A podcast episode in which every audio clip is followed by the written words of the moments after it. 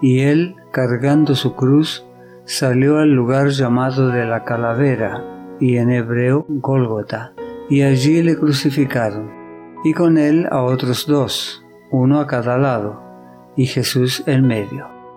Estaban junto a la cruz de Jesús su madre y la hermana de su madre, María, mujer de Cleofas, y María Magdalena.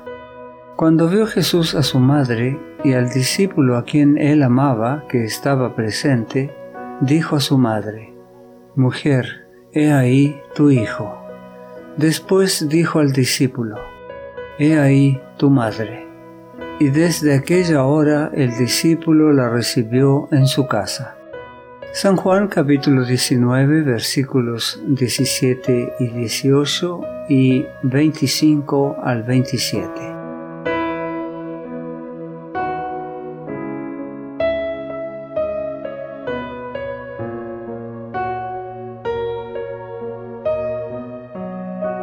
Los ladrones crucificados con Jesús estaban uno a cada lado y Jesús en medio.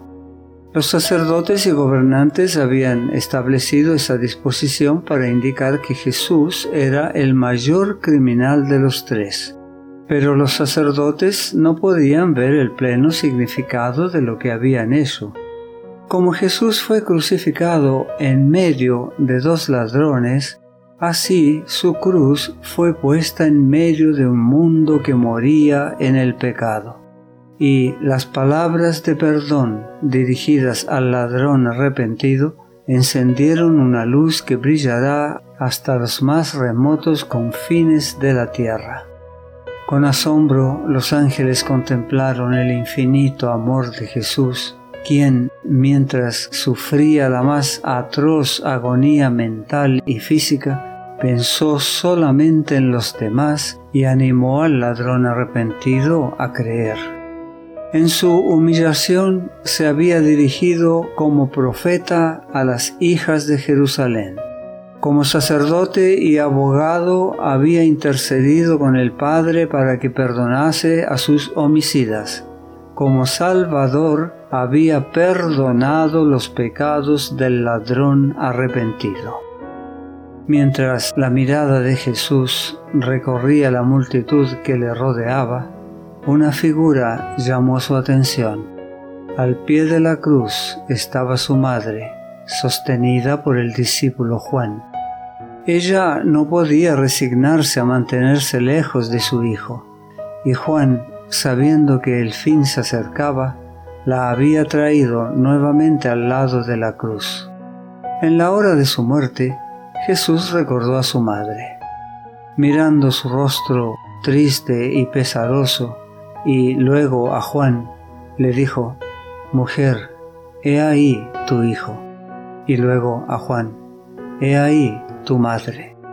Juan entendió perfectamente las palabras de Jesús y la misión sagrada que éste le había confiado Inmediatamente retiró a la Madre de Cristo de la terrible y angustiosa escena del Calvario, y desde aquella hora cuidó de ella llevándola a su propio hogar y prodigándole los cuidados de un hijo amante. ¡Qué misericordioso Salvador! En medio de todo su sufrimiento físico y su angustia mental, tuvo un pensamiento tierno y cuidadoso hacia la madre que lo había traído al mundo. No tenía dinero con que proveer a su comodidad, pero la confió al cuidado de su amado discípulo, quien la aceptó como un sagrado legado. Así le proporcionó lo que más necesitaba, la tierna simpatía de alguien que la amaba porque ella amaba a Jesús. El perfecto ejemplo del amor filial de Cristo resplandece con brillo imperecedero a través de la neblina de los siglos. Durante casi 30 años Jesús, con su trabajo diario, había ayudado a llevar las cargas del hogar.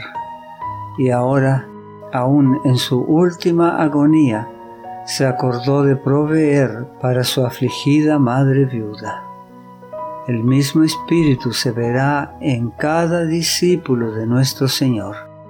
Aquellos que siguen a Cristo sentirán que es parte de su religión respetar a sus padres y proveer para sus necesidades.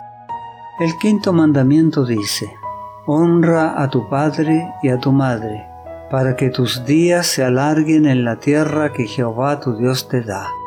Éxodo capítulo 20 versículo 12. Y el apóstol San Pablo escribió, Hijos, obedeced en el Señor a vuestros padres, porque esto es justo. Honra a tu padre y a tu madre, que es el primer mandamiento con promesa para que te vaya bien y seas de larga vida sobre la tierra. Efesios capítulo 6 versículos 1 al 3. Desde el corazón donde se alberga el amor de Cristo, el Padre y la Madre nunca dejarán de recibir un atento cuidado y tierna simpatía. La gracia de Dios sea contigo.